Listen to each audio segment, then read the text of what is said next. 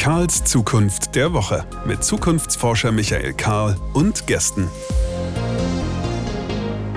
Und da sind wir wieder in unserer feinen, besonderen Ecke, in der wir bestrebt sind, die Zukunft stärker ins Gespräch zu bringen. Warum tun wir das?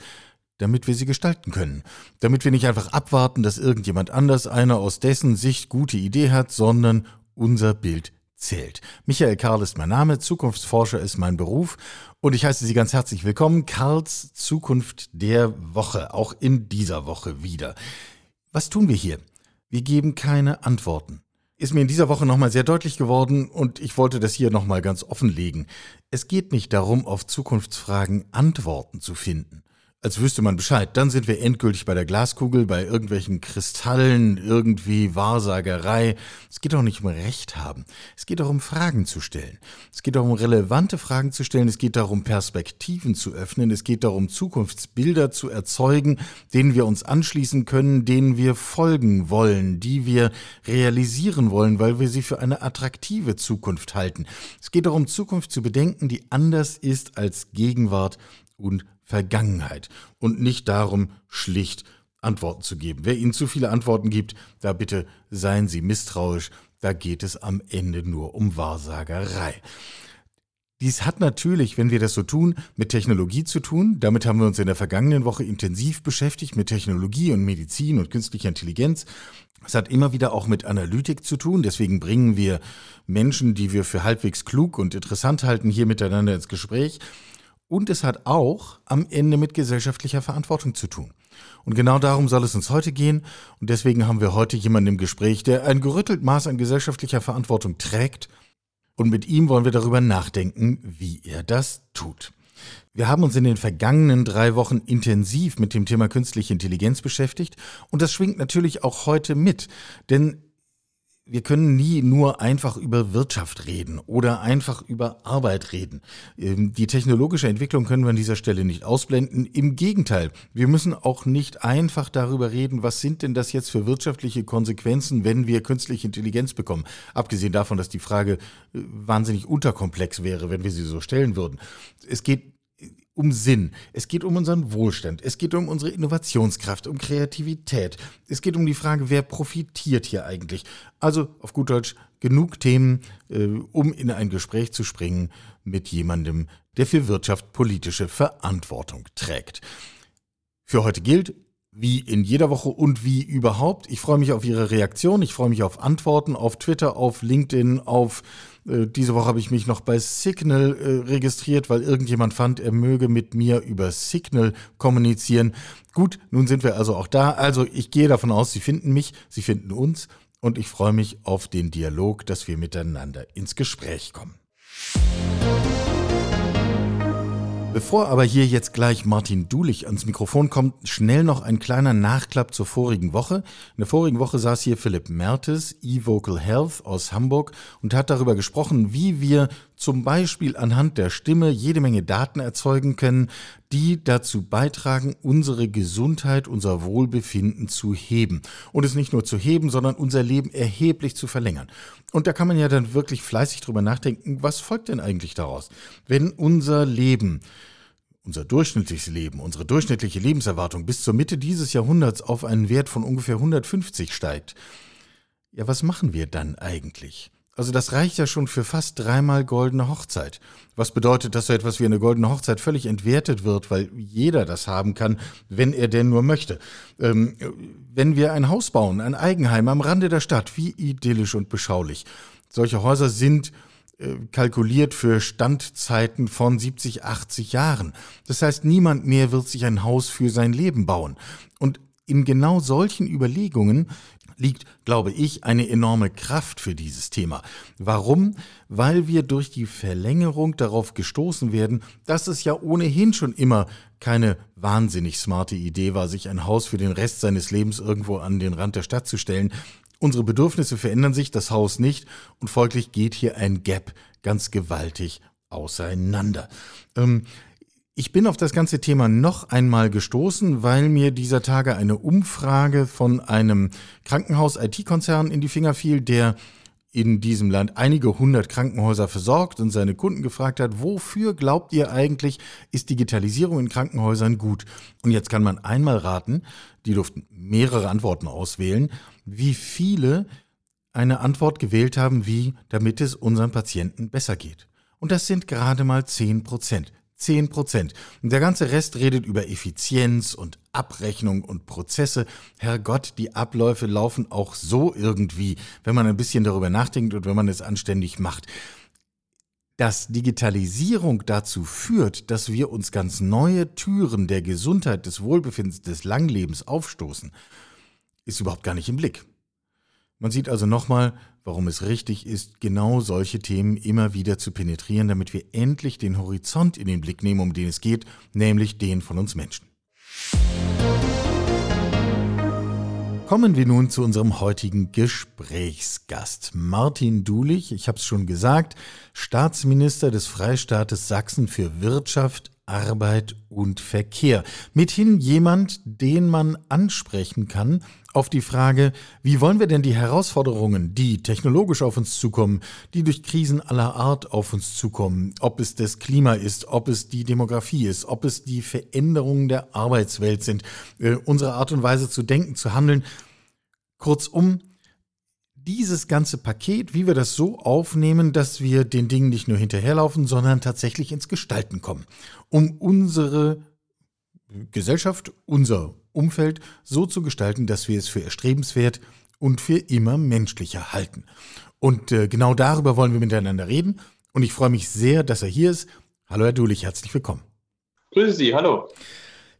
Steigen wir direkt ein. Steigen wir mit ein mit dem Thema, um das man ja ohnehin in kaum einem Gespräch dieser Tage drum herum kommt, um die Pandemie, die Krise oder wie auch immer wir es nennen wollen. Es macht jetzt hier in einem Podcast-Format wenig Sinn, über aktuelle Inzidenzwerte und ähnliches zu sprechen, äh, weil wir ja ein eher zeitloses Format sind. Ähm, uns muss hier mehr interessieren, was lernen wir eigentlich daraus? Jede Krise bietet ja auch die Gelegenheit, sich zu entwickeln, äh, Erfahrungen zu sammeln. Was ist Ihre Erfahrung? Was beobachten Sie? Was haben wir bislang aus dieser Corona-Erfahrung über die Zukunftsfähigkeit von Gesellschaft und Wirtschaft gelernt? Im Frühjahr, als die Krise ähm, losging und auch die Menschen diese Krise viel mehr als Krise wahrgenommen haben, obwohl die Werte damals andere waren. Mhm und der Unerfahrenheit, der, der Erschrockenheit, der Angst, ähm, nicht zu wissen, wie es weitergeht, wurden auf einmal Grundsatzfragen gestellt, die jahrelang nicht gestellt wurden. Zum Beispiel sind Leute konfrontiert gewesen, dass zum Beispiel medizinische Stoffe nicht mehr vorhanden waren, weil sie in China produziert wurden und die Lieferketten waren unterbrochen. Auf einmal hatte man Sorge, dass lebenswichtige Medikamente nicht mehr vorhanden sind. Yeah. Die Frage hat man sich in den letzten Jahren nie gestellt. Auf einmal stellt man sich die Frage. Auf einmal stellt man sich die Frage, ob regionale Wertschöpfungsketten nicht vielleicht auch für Krisen die richtige Antworten ähm, sind. Mhm. Man muss aufpassen, dass man nie wieder ins andere Extrem geht, weil jetzt zu glauben, wir schaffen die Globalisierung ab, ist Quatsch. Aber es wird natürlich solche Fragen auch gestellt, was brauchen wir wirklich zum Leben und wo muss man auch unabhängig von globalen Entwicklungen äh, auch wirtschaftliche Möglichkeiten haben der Wertschöpfung, ähm, der nachhaltigkeitlichen, äh, nachhaltigen Entwicklung. Und es gibt sicherlich noch einen zweiten absoluten Katalysator, das ist das Thema Digitalisierung, auch wenn viele Menschen das Wort nicht mehr hören können, weil wir diskutieren seit Jahren, aber auch typisch deutsch, wir diskutieren immer in Überschriften. Ja, ja, und, ja, genau. Äh, da wird über Industrie 4.0 gesprochen und jeder versteht was anderes und künstliche Intelligenz und, und äh, Digitalisierung. Ich glaube, man muss vor allem die Diskussion immer vom Nutzen für den Menschen her ähm, ableiten. Mhm. Aber ich glaube, ich nehme trotzdem mal einfach nur die Überschrift Digitalisierung die Corona-Pandemie hat natürlich auch die Lücken aufgezeigt. Mhm. Nämlich, wir würden doch heute auch ähm, viel schneller Fördermittel auszahlen, wenn wir bereits eine, ein Fördersystem hatten, hätten, was komplett digital läuft. Wir würden ähm, die Dienstleistung eines Staates viel kundennäher äh, organisieren, ähm, wenn wir schon digital wären. Ähm, ähm, Homeschooling ähm, wäre jetzt nicht das große Versuchsfeld gew gewesen, hätten wir nicht schon mit der Digitalisierung mal das 21. Jahrhundert eingeläutet an unseren Schulen und so weiter. Yeah, yeah. Also ich erlebe zumindest in diesen Themen, wobei die sehr weit auseinander liegen, ähm, durchaus einen großen Katalysator. Ja, das heißt im Grunde. Und, und vielleicht aber ein Punkt nochmal, ja. weil äh, ich will selber nicht den Fehler machen, dass wenn wir über Zukunft reden, jetzt einfach nur sagen, okay, wir nehmen die Entwicklung und rechnen die jetzt mal, äh, mal hoch. Ja. Ich glaube, dass trotzdem man auch mal andere Grundsatzfragen stellen muss. Die Art und Weise, wie wir wirtschaften, ist mhm. doch auch an seine Grenzen gekommen. Also ähm, ja. sagen wir, der entfesselte Kapitalismus braucht neue Spielregeln und das ist nicht nur Globalisierung. Das ist auch die Frage, wie kommt man denn wirklich zu einer neuen, modernen sozialen Marktwirtschaft, die eben auch ökologischen Kriterien entspricht, die etwas mit Verantwortung von Menschen zu tun hat. Also ähm, ich hoffe, dass wir tatsächlich ein paar Grundsatzfragen durch die Pandemie neu diskutieren. Jetzt, ich finde den Punkt gerade ganz spannend aus folgendem Grund. Sie, Sie, sprechen Themen an, die ja ganz offenkundig auf dem Tisch liegen, dass wir uns mit, mit Klima und Ökologie in einem ganz anderen Kontext beschäftigen werden in den kommenden zehn Jahren. Also unter uns aus meiner Sicht völlig unstreitig. Wir können doch gar nicht anders. Und das wird uns zu erheblich mehr Selbstverständlichkeiten führen, die wir in Frage stellen oder hinterfragen, als jetzt diese dann doch am Ende überschaubare Pandemie. Ja. Wie würden wir denn unsere Kompetenz einschätzen, in einer solchen Krise äh, uns selbst positiv neu erfinden zu können? Ich glaube, ein ganz großer Motor ist der Überlebenswille. Klingt zwar jetzt etwas sehr äh, ähm, pathetisch, ja. ähm, aber sag mal, ich bin in Sachsen als Wirtschaftsminister massiv natürlich mit nicht nur dem Strukturwandel in der Energiewirtschaft konfrontiert, weil wir als Braunkohleland zwangsläufig vor der Frage stehen, sondern mir machten natürlich die Entwicklung in der Automobilbranche große Sorgen, weil hier sind 100.000 Menschen äh, beschäftigt. Mhm. Und es ist doch für jeden klar, egal ob er jetzt an einem, an einem, einem Auto schraubt oder ob er als Zulieferer Teile produziert, dass das Auto, was man in den letzten Jahren gebaut hat, in Zukunft nicht mehr benötigt wird. Also wenn man sich nicht diese Überlebensfragen schlichtweg stellt, funktioniert es nicht mehr, ist man weg vom Fenster. Und ähm, ich glaube, da, da liegt die eigentliche Motivation oder muss sie ja ähm, liegen, weil die, das kann ja auch nicht eine Gesellschaft jetzt für, für ein Unternehmen überne übernehmen alleine. Nein, auch wenn die nein. Gesellschaft mit seinen Spielregeln, denn das Thema Klimaschutz ist nicht eine intrinsische Motivation aus der Wirtschaft heraus ähm, gewesen, jetzt mal nachhaltig zu produzieren. Das war Gesellschaft, die diese Spielregeln definiert hat. Aber zu fragen, ob ich mit meinem Geschäftsmodell in zehn Jahren überhaupt noch überlebensfähig äh, bin, das muss doch bei Unternehmen ähm, etwas ähm, auslösen. Ähm, haben Sie den Eindruck, ähm, sowohl sozusagen auf der, auf der staatlichen Seite als auch auf der unternehmerischen Seite, dass die tatsächlichen Herausforderungen von digitaler Transformation wirklich verstanden sind?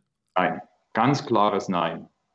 Ähm, ich habe äh, 2014, als ich das erste Mal als Staatsminister für Wirtschaft, Arbeit und Verkehr berufen wurde, äh, an einer Veranstaltung teilgenommen eines großen Wirtschaftsverbandes. Ähm, da ging es um das Thema Industrie 4.0 und Digitalisierung.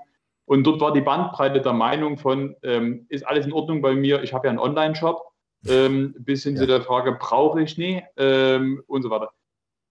Ein Drittel der Unternehmen haben gesagt, sie, für sie spielt das Thema Digitalisierung eine Rolle. Zwei Drittel haben, und ich rede vom Jahr 2014, gesagt, ist für sie ähm, von geringer oder keiner Bedeutung. Fünf Jahre später hat sich das genau umgedreht. Zwei Drittel haben gesagt, spielt eine entscheidende Rolle. Ein Drittel hat gesagt, ähm, spielt für sie keine oder eine untergeordnete Rolle. Da kann man sagen, okay, das eine Drittel, viel Erfolg. Gute Reise, ja. Mhm. Aber selbst bei den zwei Drittel ist das überhaupt noch keine qualitative Aussage, was sie denn verstanden haben. Ja, ob sie immer noch der Meinung sind, ob es nur um die Internetseite geht oder den Online-Shop oder ob das um ihr Geschäftsmodell geht, um ihr Produkt geht, um ihren Vertrieb geht, um, um ganz andere Fragen. Und dort, glaube ich, haben wir nach wie vor in Deutschland, in Sachsen einen massiven Nachholbedarf, ein Bewusstsein auch der Unternehmen, was Digitalisierung für sie wirklich heißt. Und nicht nur Unternehmen. Ich sage ganz bewusst auch wir als Gesellschaft und als Staat, mhm. denn ich bin nach wie vor von einer Reise absolut beeindruckt, die ich nach Finnland und Estland gemacht habe. Und das hat mir auch die Augen geöffnet. Und ich habe ja am Anfang des Gesprächs ähm, gesagt, wir dürfen nicht nur in Überschriften reden, sondern vom Nutzen für den Menschen. Ja. Das habe ich auf dieser Reise gelernt. Wir haben dort einen Vortrag gehört, ähm, da ging es um den Umbau eines Stadtteils ähm, als Smart City. Und ähm, der Vortrag ähm, begann mit der oder stand unter der Überschrift: Wir schenken Ihnen eine Stunde Zeit. Eine Stunde Zeit am Tag. Und danach haben die erklärt, dass sie mit Hilfe der Digitalisierung Dienstleistungen anbieten, die für die Menschen die Erleichterung bringen und ihnen eine Stunde Zeit am Tag ähm, gibt. Und das war für mich so das Aha-Erlebnis, weil es einfach von dieser technischen Ebene runtergehoben yeah, wird yeah. und zum Nutzen für den Menschen. Und das muss uns stärker gelingen, im Unternehmen und in der Gesellschaft. Und in Estland hat man, ähm, habe ich gelernt, wie der Staat alle Dienstleistungen mhm. digitalisiert hat. Mhm. Es gibt nur drei Dinge, die dort man ähm, nicht digital machen kann. Das ist heiraten, sich scheiden lassen und ein Haus kaufen. Alles gilt dort als sehr risikobehaftet. Ähm, ansonsten können Sie alle Dienstleistungen ähm, digital machen. Ja, da haben wir auch in Deutschland und in Sachsen noch ein weites Stück, einen weiten Weg vor uns. Was fehlt? Aber es geht, man sieht es ja. Ja, ne, ja, aber das ist ja fast strafverschärfend, wenn man das dazu sagt, äh, dass man sieht, dass es geht. Äh, ja. Was um Himmels Willen brauchen wir aber noch, um an dieser Stelle endlich aktiv zu werden? Also die Frage geht jetzt gar nicht nur in Richtung Staat, sondern äh, an, an uns alle im Grunde. Also noch irgendwie ein Ruf zum Aufwachen kann es ja eigentlich nicht brauchen. Davon haben wir ja schon ein paar gehört. Ja, äh, äh, es ist jetzt etwas schwierig, weil ähm, dafür gibt es ja jetzt keinen Masterplan, weil Sie zu Recht in Ihrer Frage ja auch ähm, deutlich gemacht haben, es ist ja jetzt nicht irgendwie nur zu adressieren an den Staat oder an die äh, Wirtschaft. Nein, nein, Hat eben. mit unserem Verhalten äh, zu tun. Ich, ähm, ich bin trotzdem etwas optimistischer, dass auch tatsächlich die Corona-Krise dort eine, auch dort einen Schub gebracht hat. Sowohl im Bewusstsein, weil auch Menschen auf einmal gezwungen waren, ähm, sich mit Digitalisierung auseinanderzusetzen, weil sie ansonsten ihre Kinder hätten nie beschulen können oder Lehrerinnen und Lehrer ihre Schülerinnen und Schüler gar nicht erreicht hätten. Ähm, das, das hat eben auch dort nochmal einen massiven ähm, Schub gebracht. Ich glaube auch, ähm, dass viele Unternehmen gemerkt haben, dass sie nur ähm, konkurrenz- und wettbewerbsfähig bleiben, wenn sie sich ganz anders auf diese Fragen ähm, einlassen.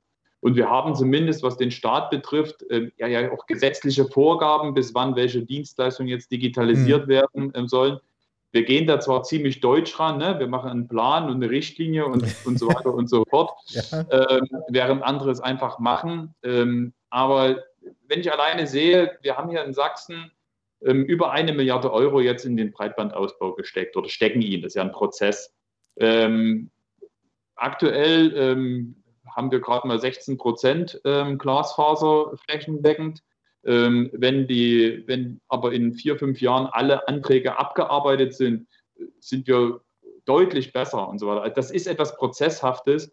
Und ich glaube, wir brauchen die positiven Erfahrungen. Also jetzt nicht nur Digitalisierung und Veränderung aufgrund von Not und Druck, sondern auch aufgrund von positiven Erlebnissen, dass Digitalisierung einen Nutzen bringt. Deshalb fand ich diese ähm, hat mich das so berührt ähm, und so, so getriggert, als äh, ich diese Überschrift auf meiner Reise nach Finnland gehört habe. Ich schenke Ihnen eine Stunde Zeit am Tag. Wer von uns würde sich nicht genau das wünschen und dann sogar auch Digitalisierung in, in, in, gerne in Kauf nehmen?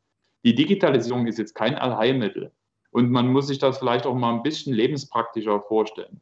Die 80-jährige Oma braucht nicht automatisch ähm, sozusagen Smart, ähm, Smart Home ähm, mit Anwendungen, die sie nie in ihrem Leben ähm, nutzen will und nutzen kann. Sie braucht aber den Button, wenn sie den drückt und sofort der Arzt an der Leitung ist oder ähm, sozusagen ähm, der, ähm, die Betreuung kommt. Also das heißt, wir brauchen lebenspraktische Lösungen, wo die Digitalisierung uns hilft und nicht ein, ein Gedankengebilde, ähm, was einfach sozusagen nur eine Technikfixierung äh, ist, die eher Angst macht, als dass sie wirklich ähm, den Leuten äh, Lust auf Zukunft macht. Ja, ja. Ich meine, äh, besagte ältere Dame braucht zum Beispiel eben autonome Fahrzeuge, damit ja. sie, wenn sie selber nicht mehr richtig gucken kann oder sich nicht mehr rühren kann, trotzdem uneingeschränkt mobil, mobil sein kann. Ja. Das wäre für mich zum Beispiel genauso ein Nutzenargument. Der entscheidende Punkt, warum ich davon überzeugt bin, dass wir viel früher autonome Fahrzeuge auf unseren Straßen sehen werden, als man das gemeinhin liest. Ähm, man muss den Leuten nur klar machen, Stichwort Zeit geschenkt, äh, addiere einfach die Zeit, die du bislang selber hinterm Steuer sitzt, auf dem Weg zur Arbeit. Äh, mhm. Und nimm sie als Geschenk, jeden Tag. Das machen wir uns doch überhaupt gar nicht klar, was das für die Leute bedeutet. Gucken wir aber mal auf die Wirtschaft. Also, von wem erwarten Sie denn in den kommenden Jahren, dass die entscheidenden Impulse kommen, um uns genau auf diesem Weg voranzubringen? Erwarten Sie das von denen, die äh, ich mache es jetzt etwas holzschnittartig, um den Unterschied zu verdeutlichen. Von den großen Konzernen, die natürlich von heute auf morgen größte Mittel äh, finanzieller Art und personeller Art bewegen können, oder eher von mittelständischen Unternehmen, wo vielleicht am Schluss ein Eigentümer dahinter steht, der eher gewillt ist, risikobehaftete Entscheidungen zu treffen. Oder sind Startups, die irgendwas Verrücktes machen? Also worauf gucken Sie, wenn Sie danach suchen, dass jemand ein Stück Zukunft äh, von unserer Wirtschaft, unserer Gesellschaft gestaltet? Na, da gebe ich jetzt mal die typisch sozialdemokratische Antwort, sowohl als auch. Äh, weil ähm, wer, wer kann sich denn vor dieser Frage freimachen? Ähm, ich erlebe auf der einen Seite, zu, äh, Automobilindustrie finde ich schon ein gutes Beispiel. Die Automobilindustrie ähm, hat die Entwicklung verschlafen und ähm, hat dann mit voller Kraft auf die batteriegestützte Elektromobilität gesetzt, obwohl wir technologieoffen sein sollten und es noch mehr Alternativen, was die Antriebe ähm, gibt, als jetzt nur die batteriegestützte Elektromobilität. Aber sie haben das dann gemacht, weil sie sonst die Klimaziele von ähm, Paris nie geschafft haben, ähm, hätten. Schaffen sie auch ähm, so nicht, aber so liegen sie nicht ganz so viel daneben, ja. Gut, aber ich finde es schon auch bemerkenswert, wenn Sie sich die Zahlen der letzten ähm, 18 Monate anschauen, welche, welche Dynamik jetzt tatsächlich sichtbar wird. Ne? Absolut. Ne? Sichtbar wird, Absolut. Ne? Ähm, die, dahinter steckt natürlich auch eine, eine Kraft. Also in, in Sachsen zum Beispiel hat Volkswagen ja, worauf wir sehr stolz sind, die gesamte Elektromobilitätspalette jetzt in Mosel mhm. produzieren lassen oder lässt sie dort produzieren der Umbau des Werkes hat 1,4 Milliarden Euro gekostet. Ja? Ähm, oder MAN, die jetzt leider den Standort in ähm, Plauen schließen, machen zurzeit ähm, Strukturveränderungen, weil sie 5 Milliarden Euro für die Entwicklung ihrer Elektrosparte ähm, wollen. Das, das, Schlimme ist nur, dass das gerade die Beschäftigten äh, bezahlen. Nur dort sieht man, dort werden Milliarden bewegt, um diese Transformationsprozesse zu organisieren, was für den Mittelständler weit, weit weg ist. Auf der anderen Seite haben natürlich Mittelständler, die zum einen eine gewisse Abhängigkeit, zum Beispiel als Zulieferer eben von den Großen haben. Na, deshalb sind die nicht nur alleine frei in ihrem wirtschaftlichen ähm, Tun. Auf der anderen Seite wird auch jedes Unternehmen nur auch in Zukunft erfolgreich sein, wenn sie eben auch eigenständig ähm, Lösungen haben und nicht nur sozusagen ein Annex ähm, eines, eines großen Unternehmens. Also sie werden für alle äh, Unternehmensgrößen und Branchen die jeweilige Motivation suchen und finden müssen, warum sie Motoren der Veränderung sein müssen. Und ich habe ich hab das Thema Kreativwirtschaft nicht deshalb angesprochen, ähm, weil man ja gerne sich mit den Kreativen schmückt, weil man dann glaubt, selber total cool und kreativ zu sein, genau, sondern weil ich tatsächlich ähm, dort ein riesengroßes Potenzial sehe, wovon andere lernen können. Ich glaube, dass das ist wie in der Schule. Das, ähm, sag mal, auf den Lehrer oder die Lehrerin zu hören, muss man tun, aber ähm, man hört lieber auf die Freundin oder auf den Freund, also die, die sagen wir mal, Gleichaltrige ähm, ist was anderes.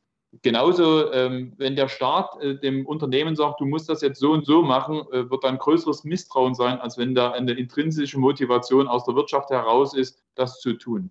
Wir hatten vor kurzem einen Wettbewerb, für unseren Tourismus, Tourismusstandort in, in, in Sachsen. Mhm. Bei dem Wettbewerb, eigentlich sollten wir ja Partnerland der, ähm, der internationalen Tourismusbörse ähm, ähm sein. Corona ja, hat das jetzt äh, beendet. Mangels Börse, ja. Wir machen jetzt einen großen Wettbewerb und zeigen mal die innovativen Unternehmen der, der Tourismusbranche.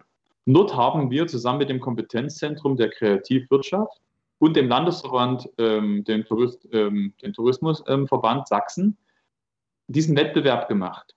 Dort sind das erste Mal Unternehmen aus der Tourismusbranche mit Kreativen zusammengekommen. Das war, hat so geniale Ergebnisse gebracht, dass inzwischen der Tourismusverband ein eigenes Kompetenzzentrum am liebsten aufbauen äh, will. Hätten die die Kreativen nicht getroffen, wären die nie auf diese Ideen gekommen. Und das Potenzial ist da. Und deshalb setze ich natürlich auch auf bereits kreative, verrückte Ideen, die vorhanden sind, ob jetzt als Solo-Selbstständiger, als Gründer, als Teams, ähm, als Genossenschaften, wie auch immer, das ist mir die, die, die Form egal. Aber die Grundfrage von Ihnen, ähm, es gibt für mich jetzt kein Unternehmen, was sich frei machen kann vor der Frage, sie, ähm, ob sie noch in zehn Jahren vorhanden sein werden. Mhm. Mhm. Bleiben wir aber nochmal bei diesem Kreativen. Äh, finde ich auch deswegen spannend, weil Kreativität eine meiner Antworten darauf wäre, was für uns, auch für unser wirtschaftliches, für unser arbeitendes Ich äh, sehr viel wichtiger werden wird, weil es sich nicht ohne weiteres technologisch substituieren lässt. Mhm. Das, die körperliche Arbeit, das Anheben von irgendwas, kann ich alles mit Technologie lösen die Kreativität, das, das Erdenken von anderem, das Brechen von Gewohnheiten etc. Ähm, ja, steht ja auf ganz anderen humanen Füßen. Was müssen wir denn eigentlich gesellschaftlich tun, damit wir genau so etwas fördern? Jetzt sagen Sie bitte nicht nur Wettbewerb, haben wir gerade schon gehört. Äh, wir müssen, wir wollen ja ein bisschen grundlegender werden. Äh, was müssen wir denn tun, damit wir diese Stärke von uns besser ausspielen können? Ähm, also Wettbewerb meine ich jetzt nicht im marktwirtschaftlichen ähm, Sinne, dass sich nur die Härteren durchsetzen, sondern einfach Anreize ähm, zu schaffen, dass Menschen sich begegnen, die sich vorher vielleicht nicht begegnet sind. Ich glaube, das ist ja auch in den letzten Jahren deutlich geworden mit dieser Überschrift Cross Innovation, ähm, dass tatsächlich Leute zusammenkommen und zusammenfinden äh, müssen, die es vorher nicht ähm, ähm, getan haben. Ich setze in Sachsen zum Beispiel auf eine ganz andere Art von Netzwerkpolitik. Die Zukunft liegt sowieso in Kooperation und nicht in Konkurrenz. Wir werden Plattformen haben, ähm, wo Menschen zusammenarbeiten, weil sie an einer Sache zusammen nur erfolgreich sein können. Das wird auch im globalen Maßstab so sein. Also ich hm. setze sehr darauf, dass Netzwerke organisiert werden, Plattformlösungen ähm, sind. Ähm, bei Plattformen oder Netzwerke wiederum diejenigen zusammenbringen, ähm, die ja bereits mit einem gewissen, mit einer gewissen gemeinsamen Vorstellung von Zukunft oder von dem, was sie tun, im Markt ja. sind. Also das ist zumindest das, was ich hier in Sachsen unterstütze, wo wir Innovationscluster zum Beispiel bewusst fördern, ähm, Netzwerke bewusst unterstützen. Das Spannende ist ja, das können Sie auch nicht, ähm, sagen wir mal, statisch abschließen. Ne? Mhm. also wir haben zwar Silicon das meine nächste Frage gewesen, ja. aber selbstverständlich müssen sich alle Branchen um dieses ähm, Thema ähm, kümmern und so etwas. Und da entstehen schon wieder ganz neue Kooperationen. Also ich finde, das, ähm, das ist zumindest der sächsische Weg, den wir hier gehen, Plattformen, Netzwerke, ähm, Cluster zu unterstützen. Mhm. Ein Thema würde ich noch ansprechen wollen. Ähm, wenn wir auch nochmal die ethische Seite von, von Wirtschaft und Arbeit in den Blick nehmen. Ähm, dass Sie einen ausgewiesen protestantischen Hintergrund haben ähm, und dass uns beide das verbindet, ist äh, weder auf Ihrer noch auf meiner Seite ein Geheimnis. Ähm, was würden Sie bezeichnen als die größte wirtschaftsethische Herausforderung, vor der wir in den 20er Jahren stehen werden? Ist gar nicht so leicht zu beantworten, weil wir ja, ähm, wir haben ja unterschiedliche Motivationen, warum wir über Wirtschaft reden. Ich ähm, habe kein Problem damit, dass Menschen Geld verdienen wollen, zum Beispiel als Unternehmerinnen und Unternehmer. Ich habe ähm, selbstverständlich, das ist ja meine Grundthese, ähm, brauchen wir auch die, in, in, Zukunft Arbeit, sinnstiftende Arbeit. Ich glaube, die große Herausforderung wird sein, dass der Sinn eben nicht nur im Wirtschaften als solches, in, in, in der Erhöhung der Marge ist, sondern dass die, die Frage, wie kann ich in der Verantwortung für, für das Heute und der Zukunft wirtschaften. Das ganze Thema Nachhaltigkeit spielt eine ganz entscheidende Rolle. Wie ich zum, mit, mit welchen Ressourcen ich arbeite. Kann ich in Zukunft, ähm, kann ich doch nur Ressourcen einsetzen, wo ich weiß, sie können entweder recycelt werden oder sie können ähm, ähm, wiederverwendet ähm, werden oder anders verwendet werden und so weiter. Ähm, also das heißt, es wird eine ganz andere Verantwortung für Wirtschaften der Zukunft sein müssen. Soziale Verantwortung für Menschen, ähm, aber eben auch wirklich eine, eine Art von nachhaltigen Wirtschaften, was wir, wo wir einfach auch ein gutes Gewissen haben ähm, können, dass wir auch, das war jetzt pathetisch gesagt, aber das hat nie an ihrer Gültigkeit ähm, ähm, verloren, was wir unseren Kindern und Enkeln ähm, überlassen. Ich bin vierfacher Großvater und stelle mir schon häufiger die Frage, ähm, was machen eigentlich meine Enkelkinder, ähm, wenn die in dem Alter äh, bin, äh, sind wie ich? Und da, das ist auch eine Motivation, äh, die ich habe. Und das, da spielt das Thema, wie schaffen wir Klimawandel und Innovation zusammen? Wie schaffen wir Ressourcenverantwortung, soziale Verantwortung ähm, zusammen? Ähm, und das bitte auch nicht egoistisch nur im regionalen Sinne, sondern auch global. Ähm, also ich, das sind jetzt natürlich große Antworten, ja. aber es ist auch eine große, wenn wir über ethische Fragen sprechen, ist das auch nicht sozusagen nur in Spiegelstrichen zu beantworten. Wie sehen Sie denn die Zukunft? wird uns die Arbeit denn ausgehen? Äh, ausgehen halte ich für deutlich übertrieben und zugespitzt. Ich erwarte allerdings schon, dass äh, im Zuge der 20er Jahre wir es zumindest in etlichen Feldern äh, mit einem Mangel an Arbeit, zur Verfügung stehender Arbeit zu tun haben werden. Ähm, und was wird unsere Reaktion sein? Unsere Reaktion wird sein, wir werden äh, weiterhin weniger arbeiten als bisher. Ähm, und damit werden wir uns immer stärker Fragen stellen müssen, worüber definieren wir uns denn, wenn die Arbeit es nicht mehr ist? Das ist eine Frage, die wir nicht gewohnt sind zu beantworten. Ähm, das ist so einer der Kernpunkte, äh, wo ich glaube, äh, also Arbeit halte ich für eine der großen Krisen der 20er Jahre, die vor uns liegt. Aber in genau diesem Sinne, wir müssen neu darüber nachdenken, was heißt denn das eigentlich zu arbeiten? Äh, was heißt, definiere ich mich darüber und beschränken wir zum Beispiel Arbeit auf bezahlte Arbeit. Ähm, was wir bislang vielfach tun, indem, wie wir über Arbeit nachdenken, eine im Grunde völlig unsinnige Verkürzung, weil, äh, weil wir ja alle, die wir auch unbezahlte Arbeit leisten, vielfach merken, äh, dort nehmen wir für unsere Bestätigung, für unsere Selbstwirksamkeit ähnliche Dinge äh, viel mehr mit ähm, so dass wir also auch über diese Balance zwischen was ist eigentlich bezahlt und was nicht, was ist uns als Gesellschaft etwas wert, und was nicht. Äh, das sind Fragen, ich, meine Erwartung ist, wir werden in den kommenden zehn Jahren ganz grundlegend an genau diese Fragen ran müssen und ziemlich schonungslos neue Antworten finden müssen. Ich sehe schon, dass Sie mein nächster Gast bei meinem Podcast sein werden. Denn auch ich habe einen Podcast, der unter dem Motto läuft Nachdenken über. Mhm. Denn, ähm, wir müssen uns wirklich mehr Zeit zum Nachdenken ähm, nehmen. Wie die Fragen der Zukunft eben aus sehen. Ich habe vor allem das auch auf Ostdeutschland nochmal ähm, bezogen, wo auch das Thema Arbeit nochmal eine, noch mal eine andere, auch historische Bedeutung hatte, wenn ich die letzten 30 Jahre mir anschaue. Aber die Frage, die, die, die Sie mir vor uns und ich Ihnen jetzt nochmal gestellt habe, ähm, die treibt mich massiv um. Wie sieht die Arbeit der Zukunft aus mhm. und was müssen wir eigentlich heute auch tun, damit Menschen ein erfülltes Leben haben? Ich bin total fasziniert, zum Beispiel, dass es in Neuseeland eine Bundesministerin für Glück gibt. Ja. Und ich halte das für. für Hier würde man sich fragen, was macht die eigentlich den ganzen Tag? Ja, typisch deutsch. Ne? Ich finde das aber, ich meine, die Aufgabe von Politik ist nicht zu beglücken, aber dass, dass wir dazu beitragen müssen, dass Menschen zufrieden sein können, glücklich leben zu können, ist doch, das ist doch ein wunderbares ähm, Ziel. Ähm, und deshalb sind so diese Grundsatzfragen schon ähm, spannend zu beantworten. Und deshalb würde ich mich auch freuen, wenn wir ähm, diese Diskussion auch gerne bei meinem Podcast fortsetzen. Sehr gerne, wir sind hiermit verabredet. Wunderbar. Gut. Sagt Martin Dulich, Minister für Wirtschaft und Arbeit im Freistaat Sachsen. Danke, Herr Dulich, für Ihre Zeit. Alles Gute. Bleiben Sie gesund und zuversichtlich.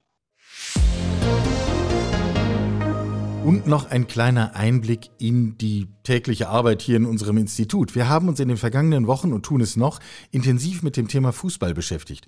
Warum ist das spannend? Weil wir hier sehr deutlich machen können, worin eigentlich die Kraft von Big Data liegt. Kurz, um Sie ins Boot zu holen, Stand heute erzeugen Bundesliga-Vereine pro Spiel in 90 Minuten in etwa dreieinhalb Millionen Datenpunkte. Klingt erstmal viel, da ist natürlich auch Grundrauschen dabei, was kein Mensch braucht. Ob jetzt der Torhüter zwei Meter links oder rechts steht, während der Ball auf der anderen Seite ist, spielt möglicherweise tatsächlich keine Rolle. Sind wir also großzügig, sagen eine halbe Million Datenpunkte, die wirklich relevant sind. Jetzt machen wir auf dem Bierdeckel ein bisschen Mathematik. Halbe Million Datenpunkte, neun Spieler am Wochenende, sind wir schon bei fast fünf. Das mal 34 Spieltage. Kommen wir so ungefähr Größenordnung bei 150 Millionen Datenpunkten pro Saison heraus.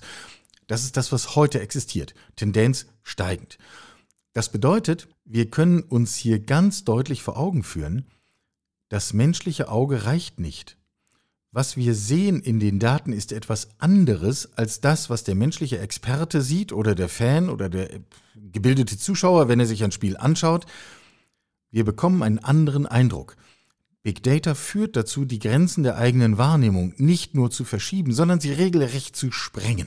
Wohin führt das ganz praktisch? Stand heute liegen diese Daten bei den Vereinen, sie werden noch nicht geteilt. Die aktuelle Prognose ist, gehen wir davon aus, binnen der kommenden ein, zwei Jahre werden genau diese Daten regelmäßig geteilt. Ab diesem Moment wird nie wieder irgendjemand sich für einen Zeitungsbericht über Fußball interessieren. Jedenfalls, wenn er einfach auf den Einschätzungen eines routinierten Reporters fußt.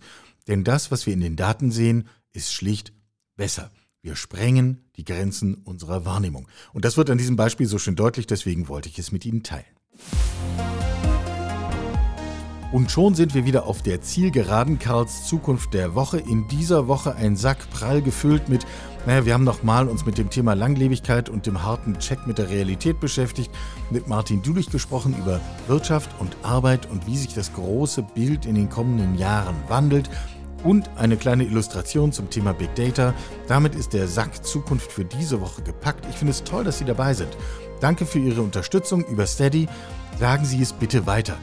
Teilen Sie, dass es diese Möglichkeit gibt, über die Zukunft und wie wir es denn haben wollen, wie wir denn sein wollen in den kommenden Jahren miteinander ins Gespräch zu kommen. Damit schließen wir für heute. Nächste Woche geht's weiter. Bleiben Sie gesund.